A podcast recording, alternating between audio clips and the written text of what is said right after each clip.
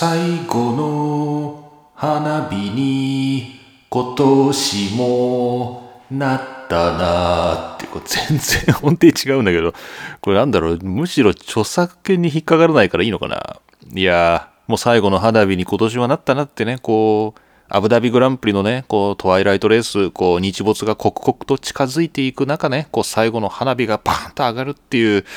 あ、そういうところでね、こう、夏の終わりの花火みたいな、こう、F12019 年の最後の花火、なんかセンチメンタルだなっていう気持ちをね、今歌で表現してみたんですけど、まあ、あまりにも下手すぎて、元の歌が何かわからないかもしれないんですけど、えー、まあ、分かった方はですね、さすが。ね、よくわかってるっていう感じです。えー、どうも。F1 ファンになる方法、桐野都です。えー、実はですね、今日は2019年の12月21日っていうね、もう年の瀬ですよ。年の瀬。あと、10日で令和元年が終わるんですね。びっくりです。びっくり。もう終わるのかと。でね、いや、まあ、アブダビグランプリがあれでしょ？いつだっけ ?12 月の頭ですよね。まあ、1日とか。そっからもう3週間ぐらい経ってるんですけどね、もうずっと体調が悪くて、ずっと体調が悪くてね、今もね、2週間ぐらいこうずっとこう薬を飲み続けてるんですけど、もうね、ほんと辛い。本当にこれは辛いわ。ちょっとね、週末のね、休日出勤みたいなのもね、5週間ぐらい連続でやって、今日ね、ほんと久しぶりに土曜日が休みなんですよね。本当に。でもやっぱね、こう休みだっていうとね、やっぱこうやってマイクに向かう気力が出るよね。いやもう本当にね、こう、なんていうかこう、命あっての趣味っていうか、なんだろうな、こう大切だよな、趣味ってな。本当そう思いました。なんかね、そういう寂しい話を冒頭にしてしまいましたが、ま、今日はそんなこんなでですね、もうほんとずっと体調が悪くて、もう喉が痛いとか鼻が詰まってるとかね、もう到底マイクの前にね、こう、座れる状況じゃなかったんで、もうやっとこうなんか今日、いい感じと思ったらもうね、こんな時期だっていうね。まあ、ずっとこれ何の話してるかっていうとね、アブダビグランプリが終わってこんなに日が経ったっていう、まあ、言い訳みたいなもんですね。はい、失礼いたしました。まあ、そのあたりいいとして、まあ、今日はアブダビグランプリの話はもういいとか、いいいいっていうかね、もういいから、あの、このシーズンオフで、いろいろ、こう、振り返りの記事とかね、あの、これからどうなるんだとか、いろんな面白い記事が出てきてますから、オフシーズンはそういうものを紹介しつつ、皆さんからね、こう F1 ファンの物語ってこれ投稿していただいてますので、これも紹介していくっていう、そういうオフシーズンをこれから送っていこうかなと思ってますので、皆さんぜひ引き続きオフシーズンもお好き、お付き合いください。というわけで、今回も桐野都がお送りします。F1 ファンになる方法、スタートです。はい。というわけで、えー、やっぱりどうだろう。やっぱホンダの話かな。やっぱホンダの話だよね。この、日本語の F1 ポッドキャストっていう、こう、非常にレアなメディアとしては、やっぱホンダの話からかなっていうことで、ホンダの記事をね、いくつか紹介したいと思います。えー、これはね、まず最初はモータースポーツ .com なんですけど、アブダビグランプリが終わった直後の記事ですね。2019年12月3日、レッドブルホンダ1年目は表彰台9回、ホーナー代表、ホンダとの成果は誇りっていうね、えー、まあ最終戦が終わって、レッドブルの代表のクリスチャン・ホーナーがですね、まあ、インタビューに答えて、ホンダとの成果っていうのは大変誇りだと自信を持ってオフシーズンを迎えることができるっていう、まあ、そういうまあなんだろう、テンプレ通りと言っては失礼ですけど、まあ、そういうインタビューがそのまま一つ記事になってるっていうね、まあ、そういうものです。まあ、何か目新しいものがあるかっていうと、まあ、特にないんだけどすごいなと思ったのはえー、ホンダが、要するに、まあ、レッドブルがですけど、まあレッドブルとホンダのパートナーで、今年は、えー、9回表彰台に乗ってるんですね。えー、まあ、トロロッソも乗ってるはずなんで、まあ、実際のホンダとしての延べの数はもうちょっと多いんでしょうけど、レッドブルホンダとしては9回トップ3フィニッシュを果たしているということで、まあまあまあまあ、すごいいいじゃないですかと。その割にはあまり、こう、盛り上がりはないですけどね、日本の中でね。ただまあ、2019年のこうシーズンを振り返ってみますと、今までの中では、まあ、かなり F1 っていうものがこう新聞とかテレビとか、まあ、そういういわゆるマスメディアっていうところで日本でも結構触れられることがあったかなっていうなんかそういうね、まあ、前向きな気持ちにはなれる一年でしたよね。まあ、だからこういう前向きな記事っていうのが出てくるのもすごくいいのかなと。まあ、ホンダ、レッドブル、まあ、本当に良かったなっていう感じですよね。まあ、ただ、まあ、どうなのかなと。まあ、やっぱ海外メディアをちょっと見てみようかなと。疑ってるわけじゃないんですけど、まあ、実際、他の人どう思ってんのかなっていうのは気になるんで、えっ、ー、と、ちょっと見てたら、これかな？これですね、えー、BBC スポーツのフォーミュラ1の中で、えー、元 F1 のルノーのドライバーだったジョリオン・パーマーがね、ブログを書いてるっていうのは、まあ、何度かこのポッドキャストでも取り上げました。で、そこで、ちょっと前ですね、1ヶ月ぐらい前ですが、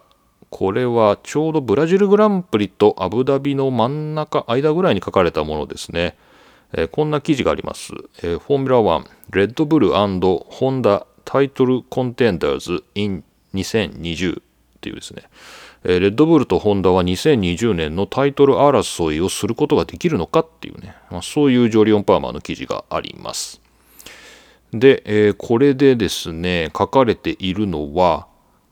ホンダが復帰してからですね、ホンダが復帰してからのことを考えてみようっていうんですよね。え2015年のホンダは誰の目にも本当にひどかったっていうんですね。まあそこから始まるというか、えー、まあそういうですね、まあそこを確認しておこうみたいな感じで、えー、始まってます。えー、ただですね、その2015年からまあ4年経って、え今ね、こう、2人のドライバーをね、こう表彰台に送り込めるようになったっていう、えこれはあのブラジルグランプリのことですよね。えー、なんですけど、レッドブルとトロロストとね、こう2人のドライバーをこう同じ表彰台に送り込めるようになったんじゃないか、なったじゃないかと、もうここにはね、こう2015年にこうアロンソとかが言ってたようなね、そういうあざけり笑うようなね、ホンダをあざけるようなものはもう全くなくて、もう本当に興奮、純粋な興奮の感情しかもうないと。ね、あの、そういう、まあ、いわばこう、ホンダのこの4年間っていうのを、まあ、すごく高く評価するっていうね、そんなような、えー、論調で始まります。で、まあ、ホンダっていうのは、まあ、アロンソとマクラーレンとっていうその年をね、こうすごいな、ドラッグ through the mud ってこう泥の中をこう、這い進むようにですね、こう、泥の中をこう、ぐわーってこう進むようにこう、アロンソとマクラーレンのこう年月をね、こう、ホンダは過ごしたんだけれども、まあ、そっから、えー、去年トロロッソと組んで、で、今年レッドブルと組んで、もうそのパフォーマンス、ホンダのパフォーマンスっていうのはもう素晴らしく改善されて、もう誰の目にもそれは明らかだと。で、まあ、アロンソがね、例えば、えー、2017年の最後にですね、アロンソが、ホンダはね、この、この後ものすごいパワーユニットになるぞって言ったらね、多分彼は笑い飛ばしただろうけどね、もうそれはもう保証すると。まあ、別にジョリオン・パーマに保証され、保証されても 何にも、何にもないんだけど、まあ、それは保証すると。だから誰の、誰もそんなことは信じられなかったんだけど、その信じられなかったことを成し遂げたホンダっていうのは、これは2020年は、こう、あらゆるトラックで、あらゆるコースで、レッドブル、ホンダっていうのは、こう、チャンピオンにこうチャレンジしていけるんじゃないかと。まあ、そんなようなですね、まあ、非常に、なんだろう、まあ、ポジティブな評価をね、ここでも与えてて、まあ、僕はもうちょっとネガティブなことが書いてあるかなと思って読み始めたんですけど、案外ですね、良かったんですよね。ただっていうのでね、この記事ね、ここで終わらないんですよね。この記事まだ半分で、残りの半分何の話してるかっていうと、問題はドライバーだっていうですね、ことなのか、レッドブルのドライバーチョイスっていうのが、なんかここんとこ外してるよねっていうような、そういう記事で、まあ、アルボン非常にいいんだけれども、えー、レッドブルをクビになってからのガスリーはもっといいみたいな、えー、そんなようなことが書いてあったり、まあ、何より、カルロス・サインツがレッドブルから離れたっていうのを多分レッドブルはものすごく今悔しがってるだろうと。サインツが欲しいんだろうなっていう。なんかね、そういう締めになってて、まあなんだろう、まあこの記事全体で、こう彼の言っていること、彼の言いたいことっていうのを、まあ解釈すると、チームとしてレッドブルとホンダっていうのはものすごくもう誰の目にも疑いないぐらいいいと。だから2020年のチャンピオン争いだって可能だろうと。ただドライバーのここのとこのレッドブルの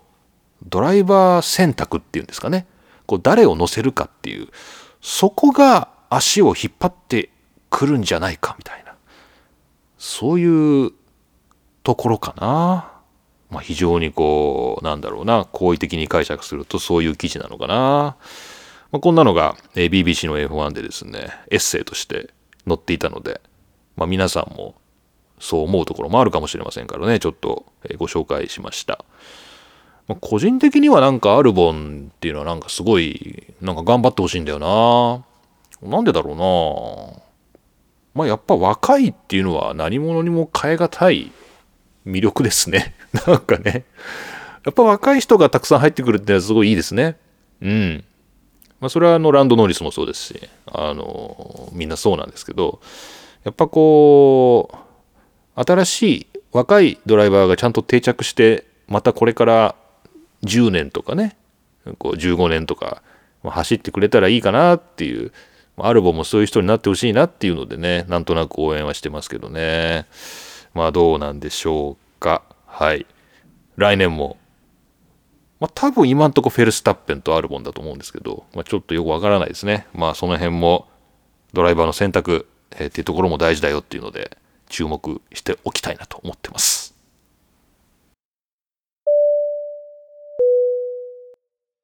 はい、次の記事ですが、これはね、面白い。知らなかったっていうね、そういう話です。モータースポーツ .com の12月6日のスコット・ミッチェルの記事です。2020年の F1 エントリーフィー、まあ、チームが F1 で走るために支払う出走登録登録料っていうのかな？エントリーフィー。まあ、参加、参加費みたいな感じですね。えー、これがですね、メルセデスが史上最高額の約6億円を支払うという1年間 F1 に参戦するために6億円を支払うんだよっていうね、そういう記事です。えー、2019年の F1 でチャンピオンを取ったメルセデスということで、これ僕知らなかったんですけど、F1 に参戦するチームがエントリーにあたって、こうお金を支払わなければいけないと。それはあのチームの財力っていうのを証明するためにもね、あの、途中で撤退なんかしませんよみたいな形の、こう、証明みたいなものも含めてね、あの、参加費、エントリーフィーを払うんだっていうことは知ってたんですよ。なんですけど、あの、その金額が知らなかったポイントで決まるの？ポイントで決まるの？獲得ポイントでね。えっ、と、基本額があって、それプラス獲得ポイントに基づいて金額がこう合算されて、それが参加費になるんだって。エントリーフィーに。だからこうポイントを取れば取るほど、翌年の参加費が増えると。エントリーフィーが増えるというね、そういう、そういうシステムなんだね、F1 って。へーって感じなんだけど、これなんだろう？まあなんでそういうことになってるのかわかんないんだけどまあちょっとこれがじゃあどれぐらいの金額になっていくのかっていう話なんですけどこの記事結構細かく書いてありまして FIA が定めている基本料ね基本の金額は約6000万円でどんなチームも6000万円は払わなきゃいけないんだってだからあれだな。あで1ポイントあたり1ポイントあたり70万円なんだって。1ポイントあたり70万円なんでだから下手な変な話ウィリアムズは1ポイントしか取ってないから今年。6000万円プラス70万円でだいたい6070万円で来年は F1 に参加できるってことだよ。これすごいいいね。これ良かったね、ウィリアムズね。ウィリアムズ良かったな。そんな、良かったなっていう話じゃないんだけど、うん、まあ他の賞金が多分入ってこないから、これ全然多分ペイしないだろうな、多分。全然ダメなんだろうけど、まあ参加費は安いと。で、えー、と、あまあ、まあちょっとこあ違うんだ。まあこの細かく違うんだね。この1ポイントあたりメルセデスは70万だけど他のチームは60万とか、まあなんか結構細かいみたいで、じゃあ、ウィリアムズは6060万ってことだ、大体な。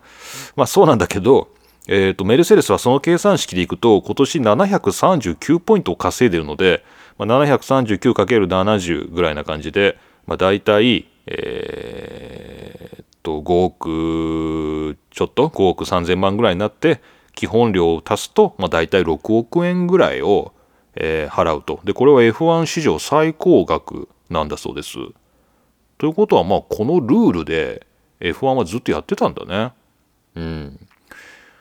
ちなみにフェラーリは、えー、来年の F1 に参戦するためには3億6千万円ぐらい、レッドブルは3億ぐらいのエントリーフィーを支払わなければいけないと。で、やっぱウィリアムズは6千万円ぐらいでいいと。まあ、これはあの明確な計算式があるので、まあ、こ結構パッとわかるんだね。それで、えー、っと、メルセデスっていうのはここのとこずっと強いから、ポイントをたくさん取ってますよね。2015年からのデータがあるんですけど、2015年701ポイント、703ポイント、765ポイント、668ポイント、655ポイント、739ポイントっていうふうにですね、どんどんどんどんこう、えー、まあ非常に高いポイントを毎年毎年獲得してきたんですけど、まあ、大体毎年あそれでも4億から5億円ぐらいだったんですね。ただ今年は6億円に達しましたっていうね、まあ、そういう記事で。まあ何が何だかわからないぐらい高いですけど、まあびっくり。そんななんかポイントで、獲得したポイントで、まあ、賞金の配分が変わるっていうのはまあわかる。まあ、それはそうなんだろうなと思うけど、来年のエントリーの金額も変わるんだっていうのは、ちょっと恥ずかしながら今まで知らなかったんで、この記事すっごい面白いですね。なんか、いやもう同じサーキットを来年走るためにメルセデスは6億円払うんだけど、ウィリアムズは6000万円でいいんだっていう。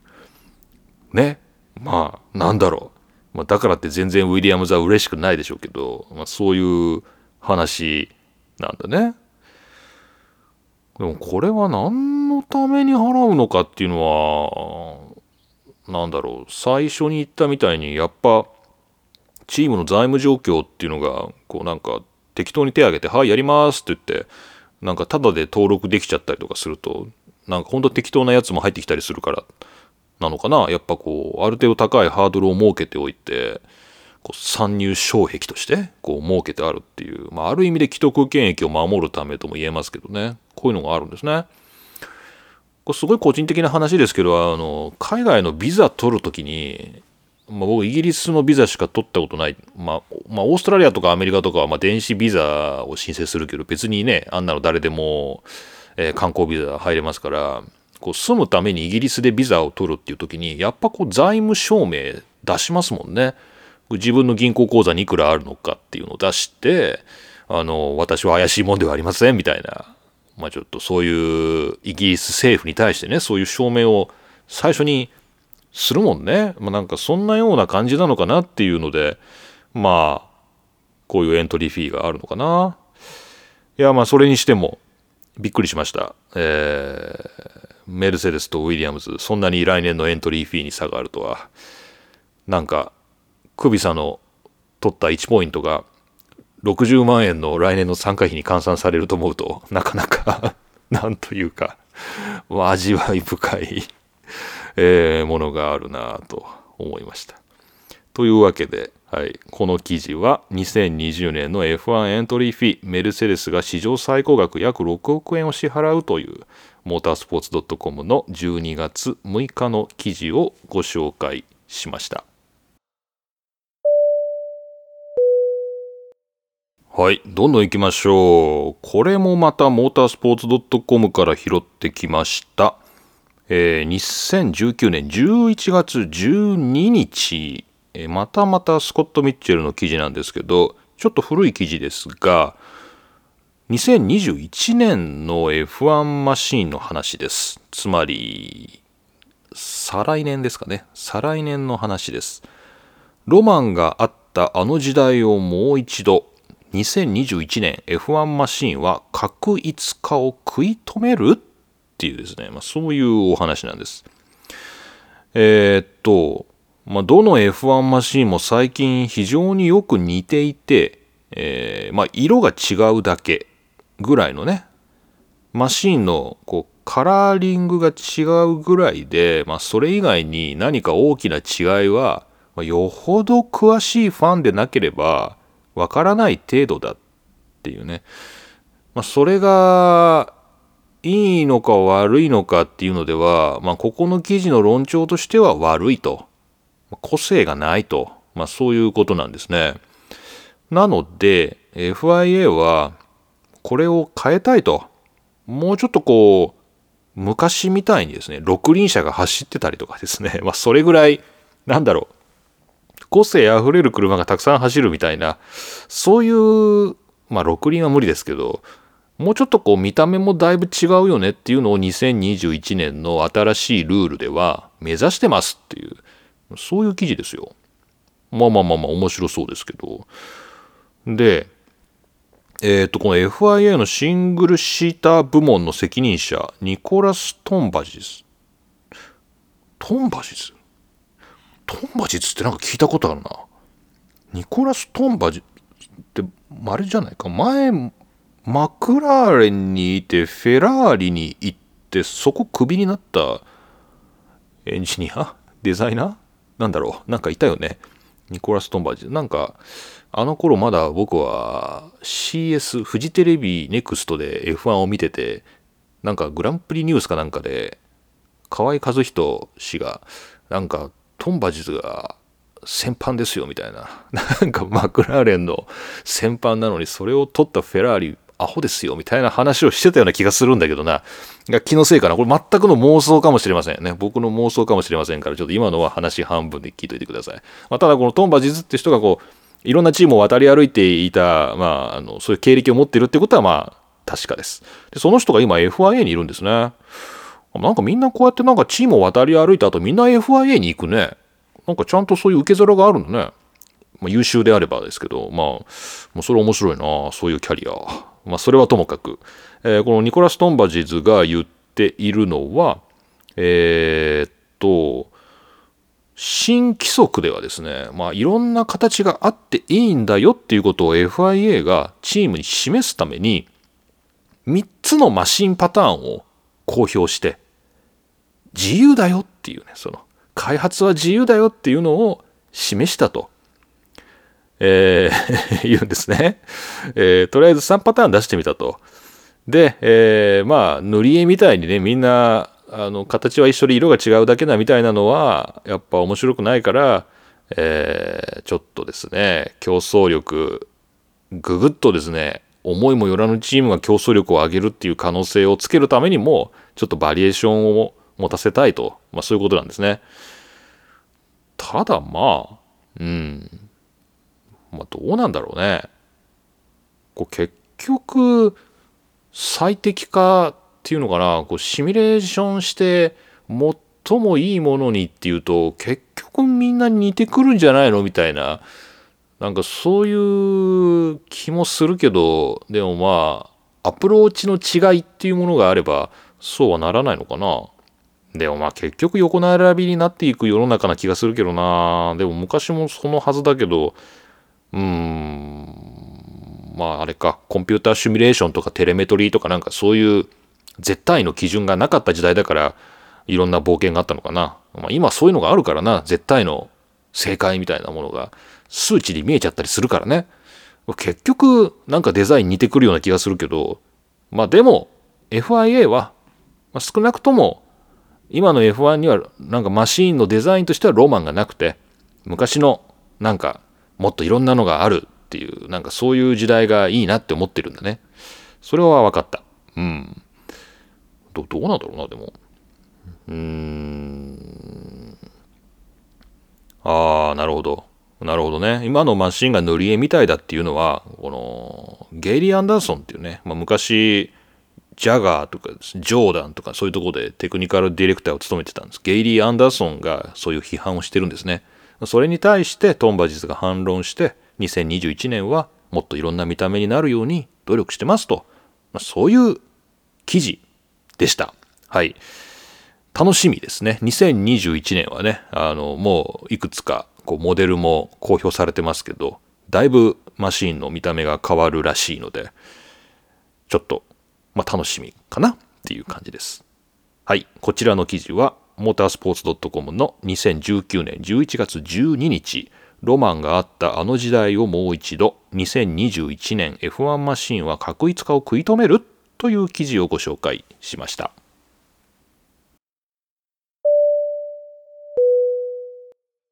はい。あとね、この記事ね、これ面白い。これも面白いな。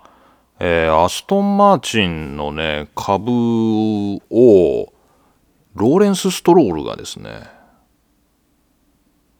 買うかもみたいな、なんかそんな話ですね。ちょっと古い記事だから、もうもしかしたら、状況が進んでるかもしれませんが、こちら、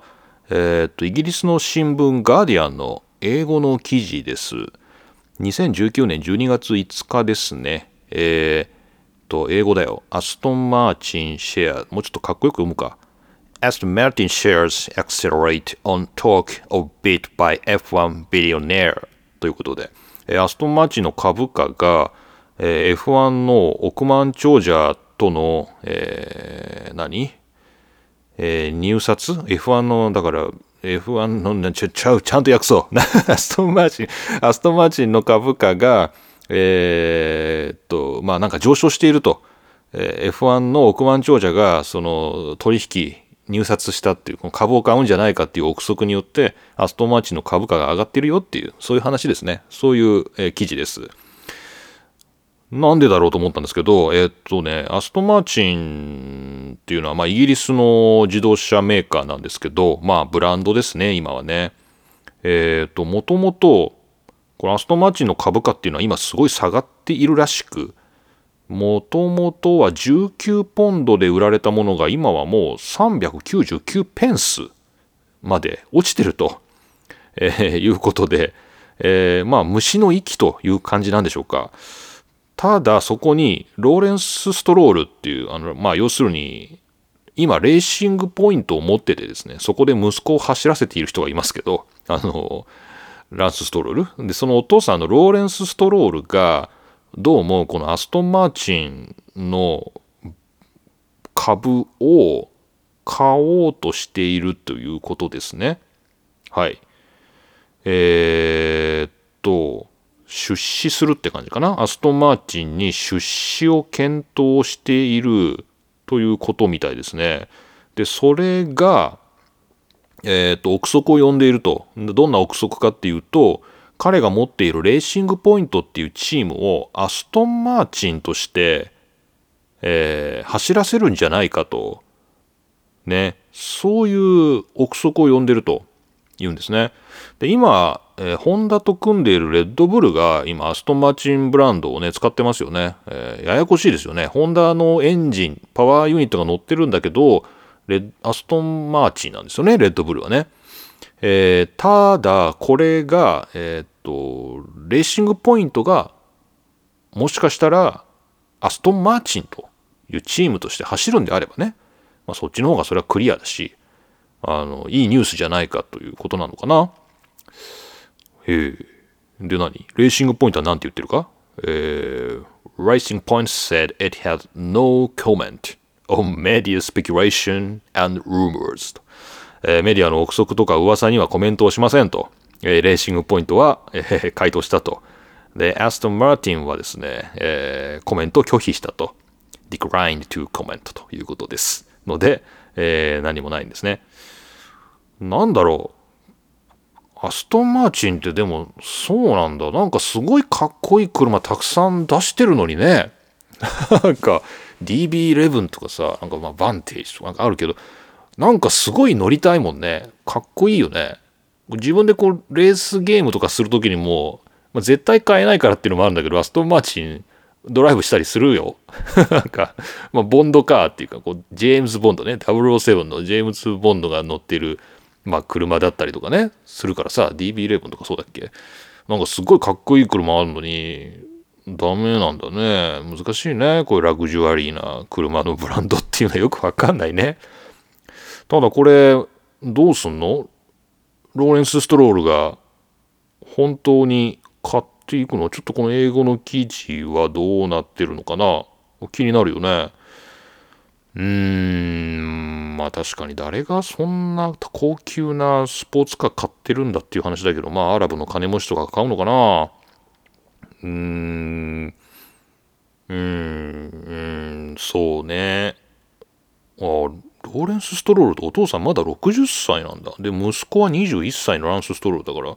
そっか、60歳のお父さんで21歳の息子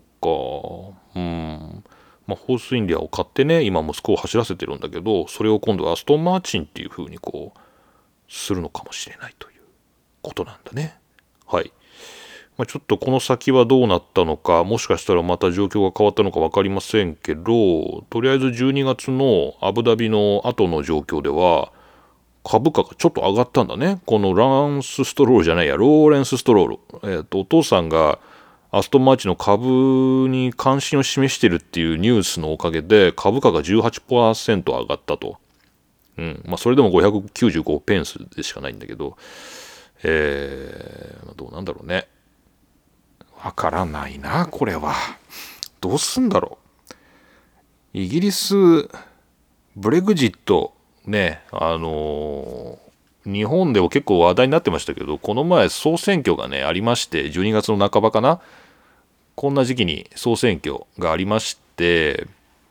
えー、っと、ジェネラルエレクションっていうふうにイギリスでは言うんですけど、まあ、今回はブレグジットを問うっていう意味で、そういう、えー、総選挙だったんですけどね、総選挙でブレグジットするぞって言ってる今の首相ね、ボーリス・ジョンソンっていう首相が所属している保守党っていうところがね、結構勝っちゃったんだよね。結構勝っちゃって、で、今日、何日だっけ ?12 月21日だけど、朝のニュースを見てたら、えー、っと、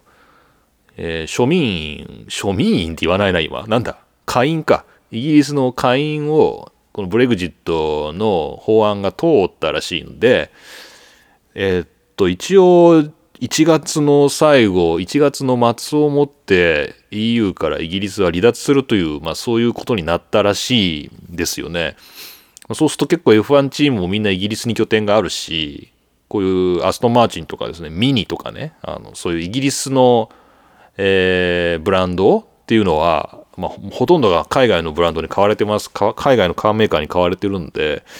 そういうのどうすんのかなっていう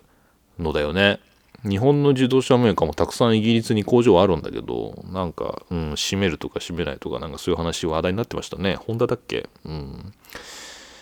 はい。という、まあ、いろいろちょっとこう、情勢はよくわからないんですけど、まあ、もしかしたら、レーシングポイントがアストンマーチになるかもしれないんだね。うん。まあ、面白いかな。それはそれで面白いかなと思いますが。はい。というわけで、えー、今ご紹介した記事はですね、ガーディアンですね。イギリスの新聞ガーディアンの、えー、英語の記事でした。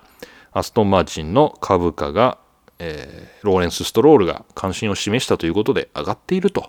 まあ、そういうお話でした。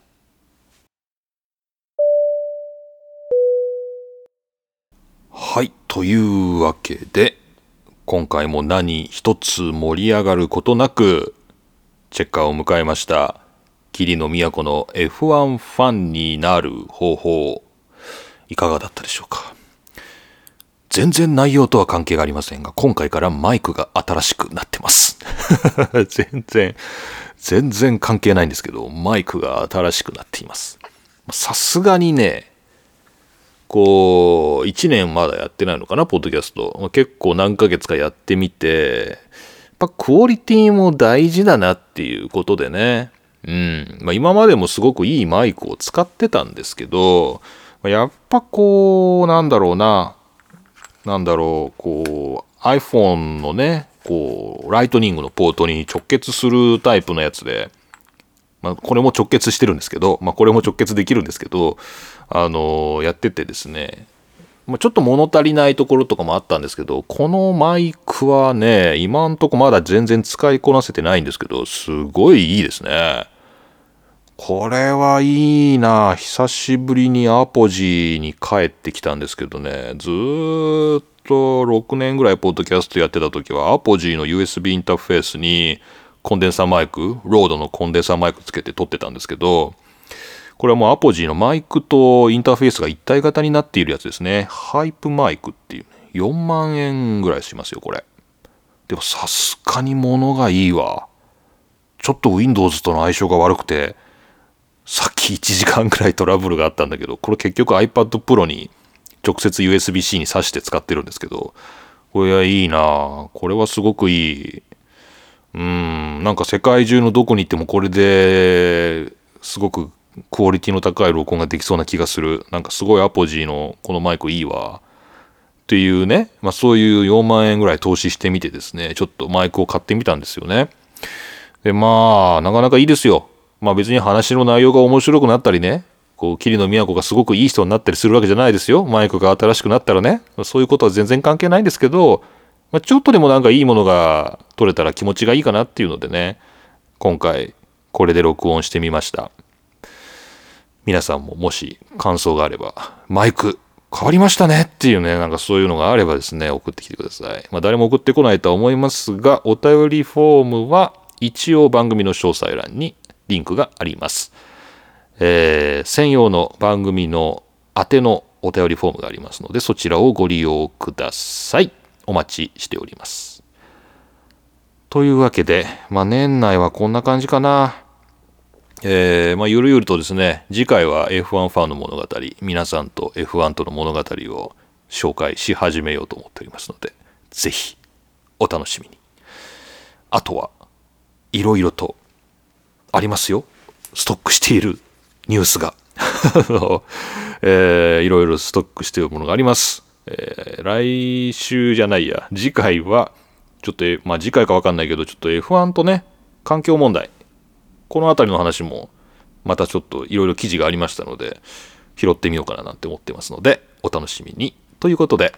今回も桐野都がお送りしました。では。また次回お会いしましょう。